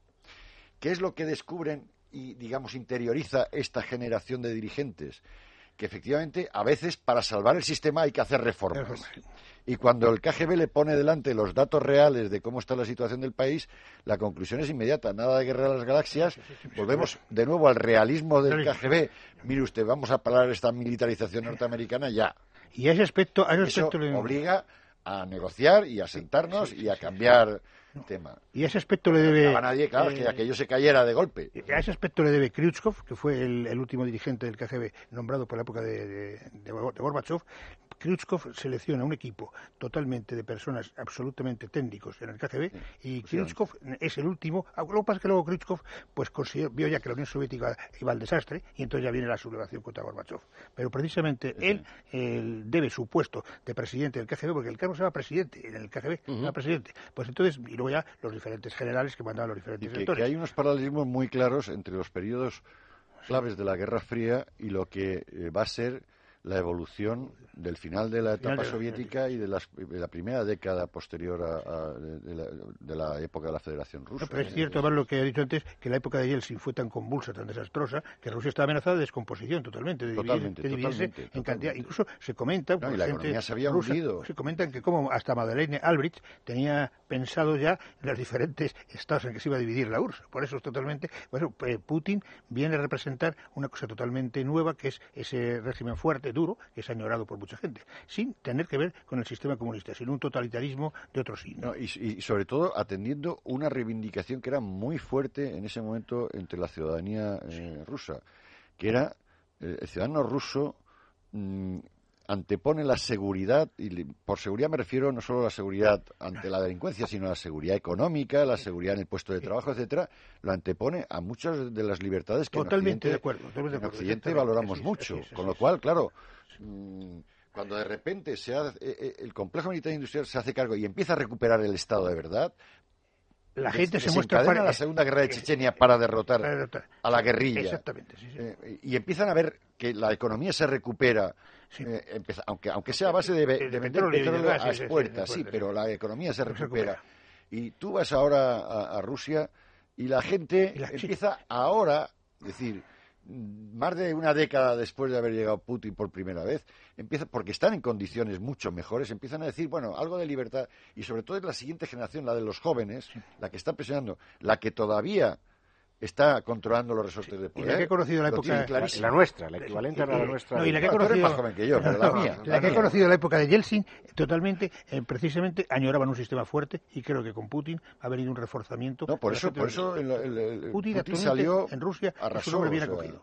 Exactamente. esas manifestaciones que vemos por ahí, eh, pues, pues son totalmente minoritarias. No representa una. No, lo digo porque es que aquí se da una visión muy distorsionada. tener una cosa mayoritaria en Rusia es complicado. No, no, pero como digo, que la la versión que se da en, Occidente y en España es una versión que es irreal por completo. Absolutamente, irreal. luego, de todas maneras, yo lo ha citado César Vidal y no quiero dejar de resaltarlo, que exactamente igual que hemos puesto el discurso de Khrushchev como uno de los elementos clave para la derrota de la Unión Soviética en la Guerra Fría, es la visita de Nixon a China, cuyo ah, arquitecto es Kissinger, Totalmente, totalmente.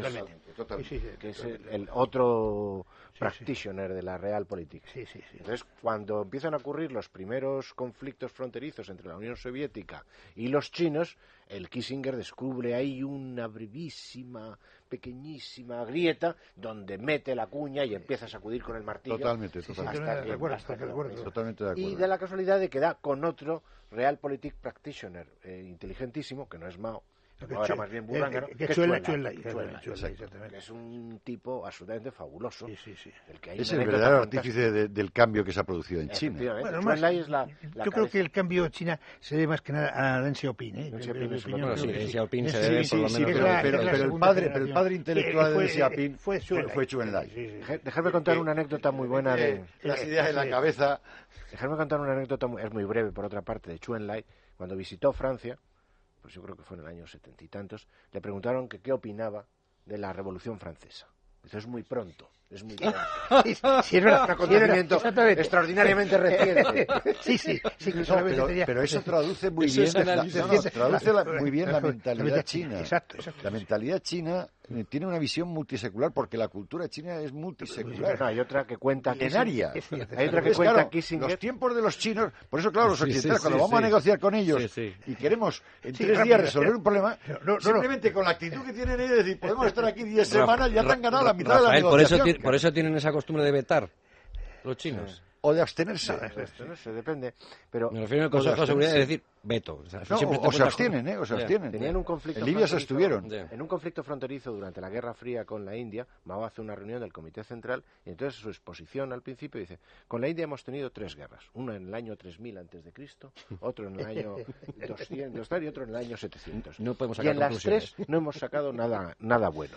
Por lo tanto, no nos interesa un conflicto con China. Pero eso en mentalidad.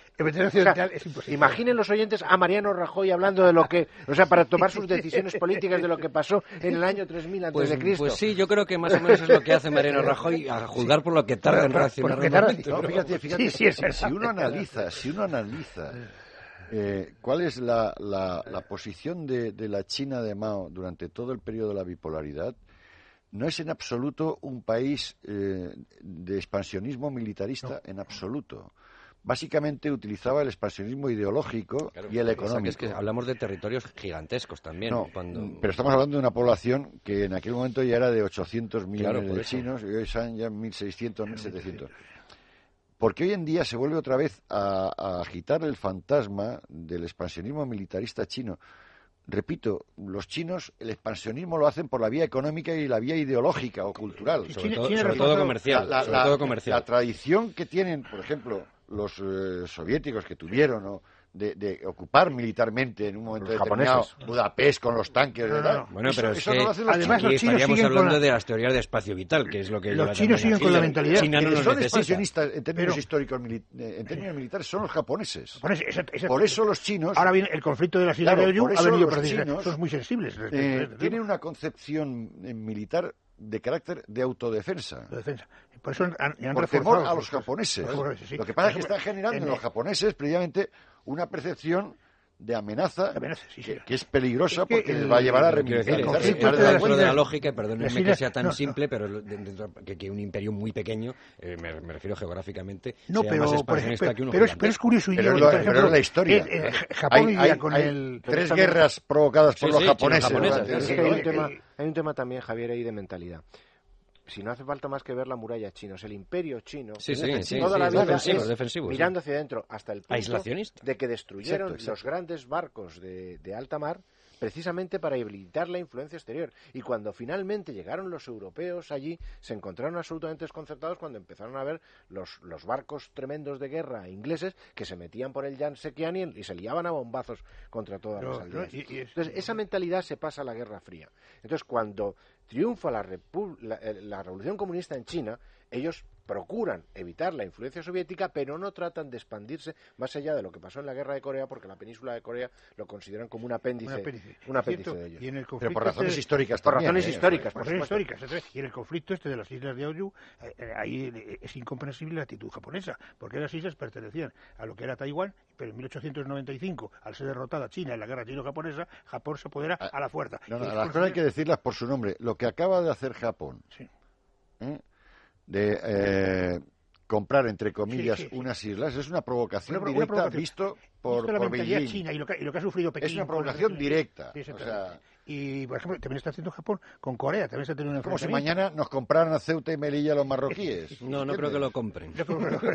No, pero ¿cómo lo viviríamos? Sí, sí, Como una que- provocación directa. Pues son muy sensibles porque además fue un territorio que les fue arrebatado a ellos, porque hay ya documentos hasta del siglo XV en que demuestran que las islas eran propiedad china. Por eso son sensibles. Y encima con el tema japonés son hipersensibles y con, y con razón. Ellos son hipersensibles en términos militaristas en dos cuestiones. En la defensa frente a Japón Sí.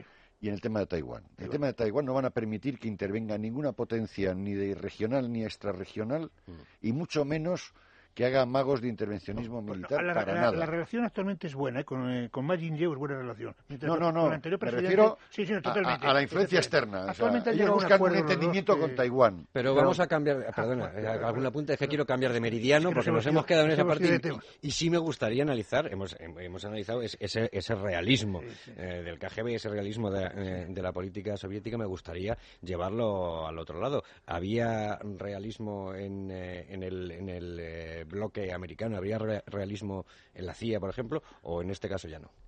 Pues eh, en Estados Unidos tenía también sus problemas, porque para empezar, exactamente igual que a raíz de la desestalinización y de que se aflojó un poco la mano, empezaron a surgir problemas en todo el bloque del este, especialmente en la, la Revolución Húngara, que es lo que, digamos, que el icono que recordarán los oyentes, pero que hubo también problemas en Alemania, en la Y Alemania en Polonia, democrática y y en en Polonia, Polonia. no, año 56. Pero luego llegó la revolución a Cuba dos años después, en 1958, y en el patio trasero de Estados Unidos, la Unión Soviética planta allí Sí, su... sí, nos ponemos en el 62, eh, su- claro. 61 vaya cochinos también, que Claro. es interesante de analizar. Luego, pero- pero- el arrastre, el, el dejarse los Estados Unidos meterse en Vietnam, eso fue una sangría y eso le pudo haber costado la guerra. ¿Y eso fue una cosa de los republicanos o de los demócratas? Eso fue, de los- eso fue Kennedy, el gran icono. Exactamente igual, el triunfo, de, el, el- la- el mérito de haber metido la cuña en China fue de Nixon. El mérito de haber sacado a Estados Unidos de, de Vietnam fue de Nixon. Y sin embargo, Nixon pasa por ser uno de los peores presidentes de Estados Unidos. Y uno de los mejores es Kennedy, que es quien nos les metió en, en- Y en con- Vietnam. cometiendo errores gigantescos. Ahora ya están saliendo hasta libros en los que dicen que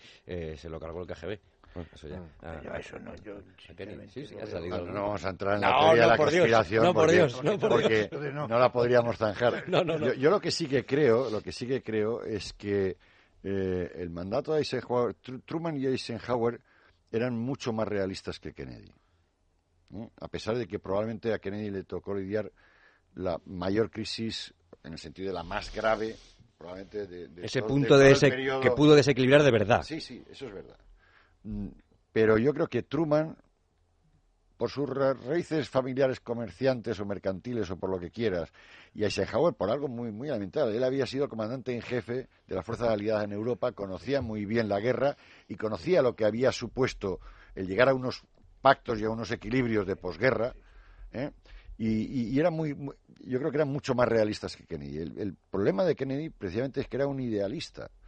Y los idealistas en política ¿eh? Eh, lucen muy bien, pero suelen dar malos resultados Pero en y- términos históricos. Pero hincó la rodilla ante Khrushchev eh, para solucionar eh, la crisis de los misiles. No, no, ¿o no, no, no, no, no, no. Digamos que mutuamente, tan mutuamente se dieron salidas airosas Hubo- de la hu- situación. Hubo alguna, hubo alguna cesión, ¿no?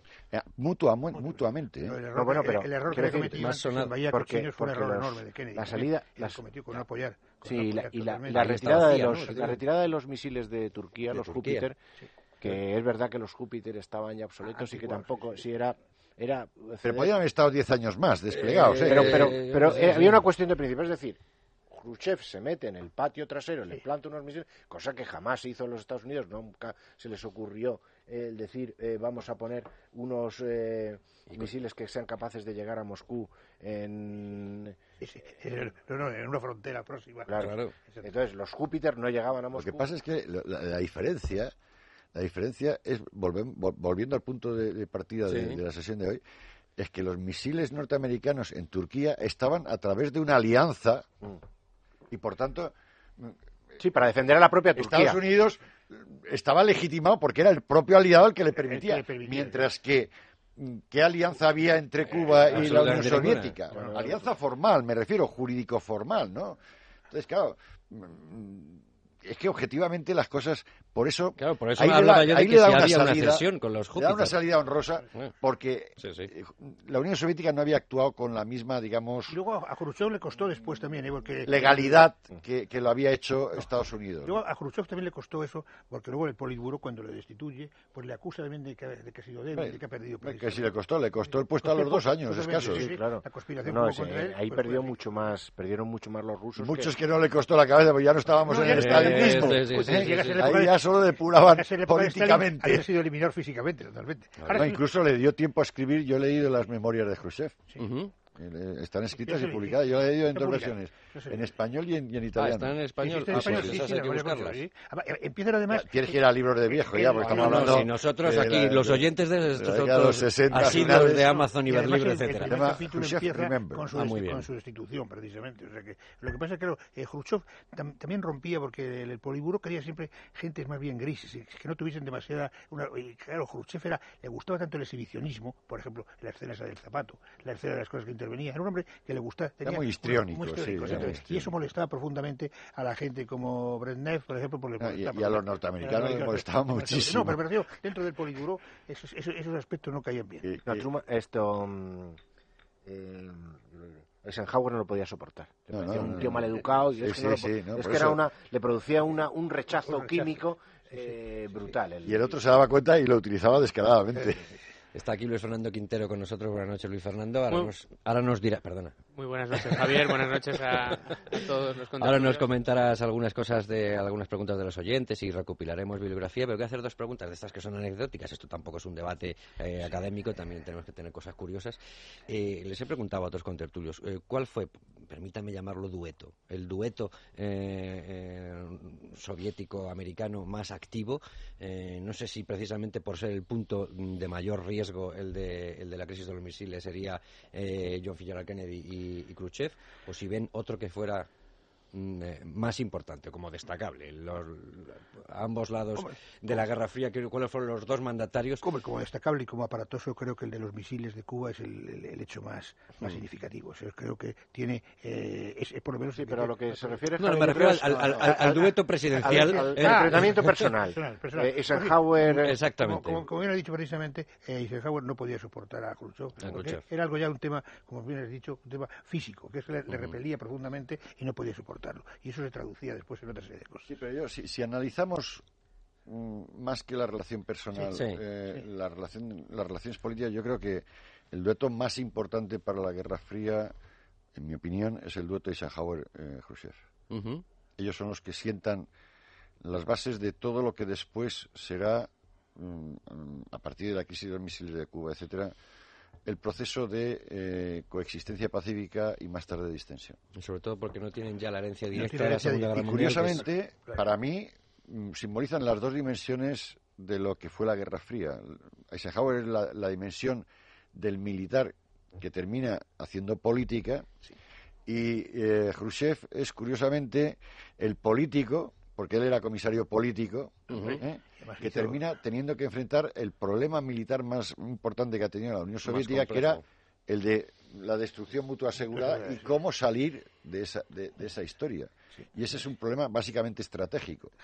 Eh, eh, para mí es eso, es muy claro. Lo digo porque siempre se pone a Kennedy. Lo tienes complicado. A mí me gusta la pareja Brezhnev-Nixon porque son los acuerdos Es verdad que es otra época, pero es el momento en que la, Unión Soviética empieza a rendirse y yo creo que los pasos que da Nixon son los que le permiten a, Ronald Reagan llegar y ganar la Guerra Fría. Ah, pero a mí me parece que quien la gana sin menospreciar a Eisenhower, que probablemente era mucho más inteligente, mucho más importante que Nixon, pero el que da esos últimos pasos clave es Nixon, con la inestimable ayuda de Kissinger. Ahora, la época, pero la época de Brezhnev, sin embargo, es la época de máximo expansionismo sí, sí, el dueto era era Brezhnev, Nixon o, Brezhnev Kissinger. Sí, o Gromyko, a lo mejor, Gromyko Kissinger. Gromyko fue yo Sí, pero Brezhnev era mucho más político y mucho más sólido que eh, es que a lo mejor el dueto mm, no tenemos que pensar en un presidente, eh, sino no, claro, claro, porque, el, dueto real.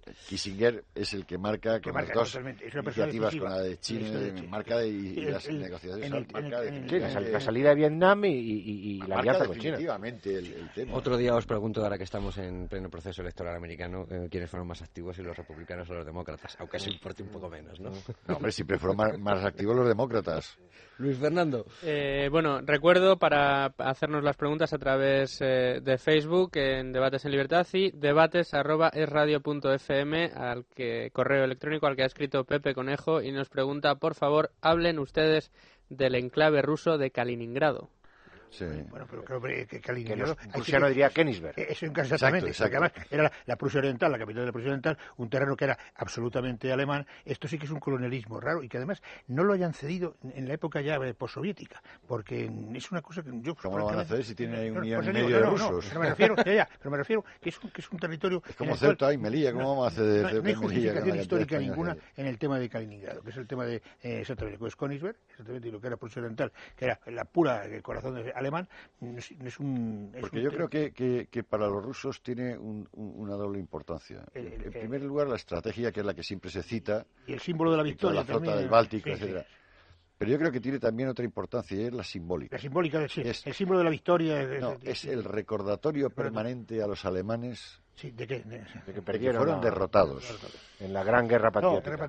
sí, es que no es ninguna tontería. es decir, cuando a veces eh, hablamos de algunas islas, antes hablábamos en, el Pacífico, etcétera. Eh, algunos de estos eh, lugares no tienen importancia intrínseca en términos económicos ni estratégicos. No, no, es el efecto simbólico y eso marca generación tras generación.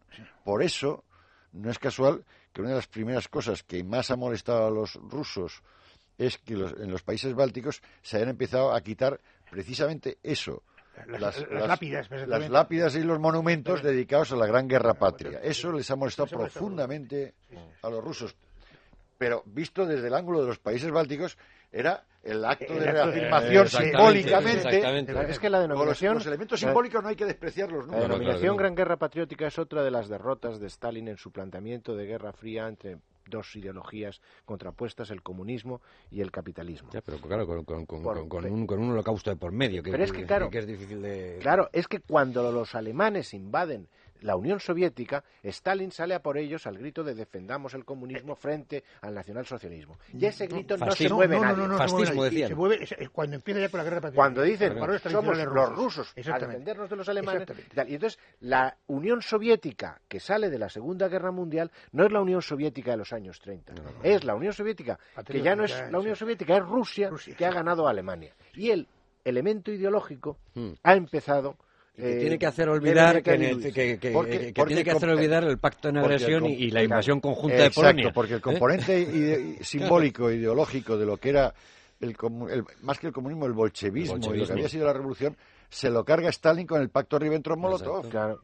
O sea, Ahí es de, Y él se lo lo carga llama- dentro, de, dentro de la Unión Soviética y a nivel internacional. Cuando de- coloca cuando todo. los defiende Rusia, del mundo no- se quedan absolutamente Cuando defiende Rusia no habla del internacionalismo proletario, sino que habla de defender a la madre Rusia. No, hombre, Sí, sí, claro, claro, claro, claro. claro, porque sabe además- que es el sentimiento cultural arraigado. Desde el, en el, cuanto al además enclave Rusia, de, no el cosa. de Königsberg o de Kaliningrado, Sí, sí. el- la otra cosa chocante es que Alemania no lo reclama. Pero si pensáis es que si Alemania reclamara eso, incluso Rusia estuviera tan débil como para devolvérselo, volveríamos a la situación en la que estaba Alemania después de la Primera Guerra Mundial con el pasillo de Danzig. Y añade- Danzig es Gdansk. Y, y- y- y si me permites un apunte, un apunte más. Y ahora ya no necesita reclamarlo porque con el ingreso de los países bálticos dentro de la Unión Europea, el espacio económico, el eso. Lebensraum ya lo tiene sin necesidad de ocupación militar. Quintero, más. Pues una pregunta más y esta es para ti. Dice Miguel Serrabonet, eh, me gustaría saber si vais a tratar lo de la crisis de los misiles de Cuba y Khrushchev. Sí, por a- supuesto, la trataremos con más, eh, en más profundidad a- y trataremos de eh, enterarnos, me ayudarás, Emilio, mm, bien del asunto de Vietnam, eh, porque eso es Sí, que interesante. trae cola. Y además eh, Miguel se interesa por la primavera de Praga y la Por repercusión supuesto, que tuvo de puertas hacia adentro tras el telón de acero. Nos están siguiendo y muchos correos que nos agradecen este chapuzón Todas- de historia. Que Todas las batallas calientes convencionales de la Guerra Fría nuclear hay que analizarlas para Es comprender que hay esto. muchísimas si no- cosas, porque claro, Praga da para un programa Hombre, entero. claro, y, y Dubček era un, Sí, es un personaje atractivísimo, Sí, un tipo encantador, una... Nosotros como los chinos, todavía nos parece... Si que tuviéramos en la política española... tu- tuvo un problema que suele ocurrir a los grandes eh, visionarios, po- políticos visionarios, y es que se anticipó en, en 20 años a, a su época. Dice, eh, el primero que pone en marcha un- una especie de perestroika ujú. es Dubček.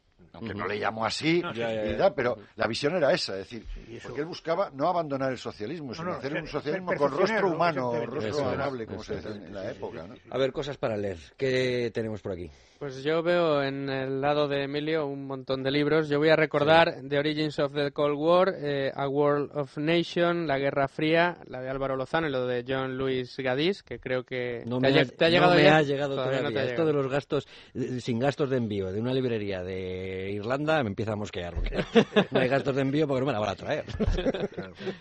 Eh, también tenemos The Origins of the Cold War de Kennedy Pipe y The 20th Century World de William Keylor, que fueron los libros que se recomendaron y es un recordatorio en el programa anterior. Pero yo, insisto, veo a Emilio Sí, pero cargado eh, de- luego La adjunta- Kennedy adjuntaremos- una Tenemos esta- auténtica muralla Sí, de sí, libros. La Kennedy Pipe esta, todo lo que encuentren los lectores de Kennedy Pipe, que se lo compren porque es buenísima. Hay uno, uno muy bueno de la, de la Guerra Fría en la época de Stalin y cómo trata el, el asunto desde el aspecto soviético y que es donde yo he aprendido las cosas, pocas cosas estas que yo Bueno, he sido capaz de... Primera recomendación, de- Emilio, porque nos queda poco tiempo. Autoinglés on the road. Bueno, Porque, por- eh, porque todo lo que traes es en inglés. Bueno, voy a, voy a recomendar dos libros del mismo, del mismo autor, que son Lawrence, Lawrence Friedman.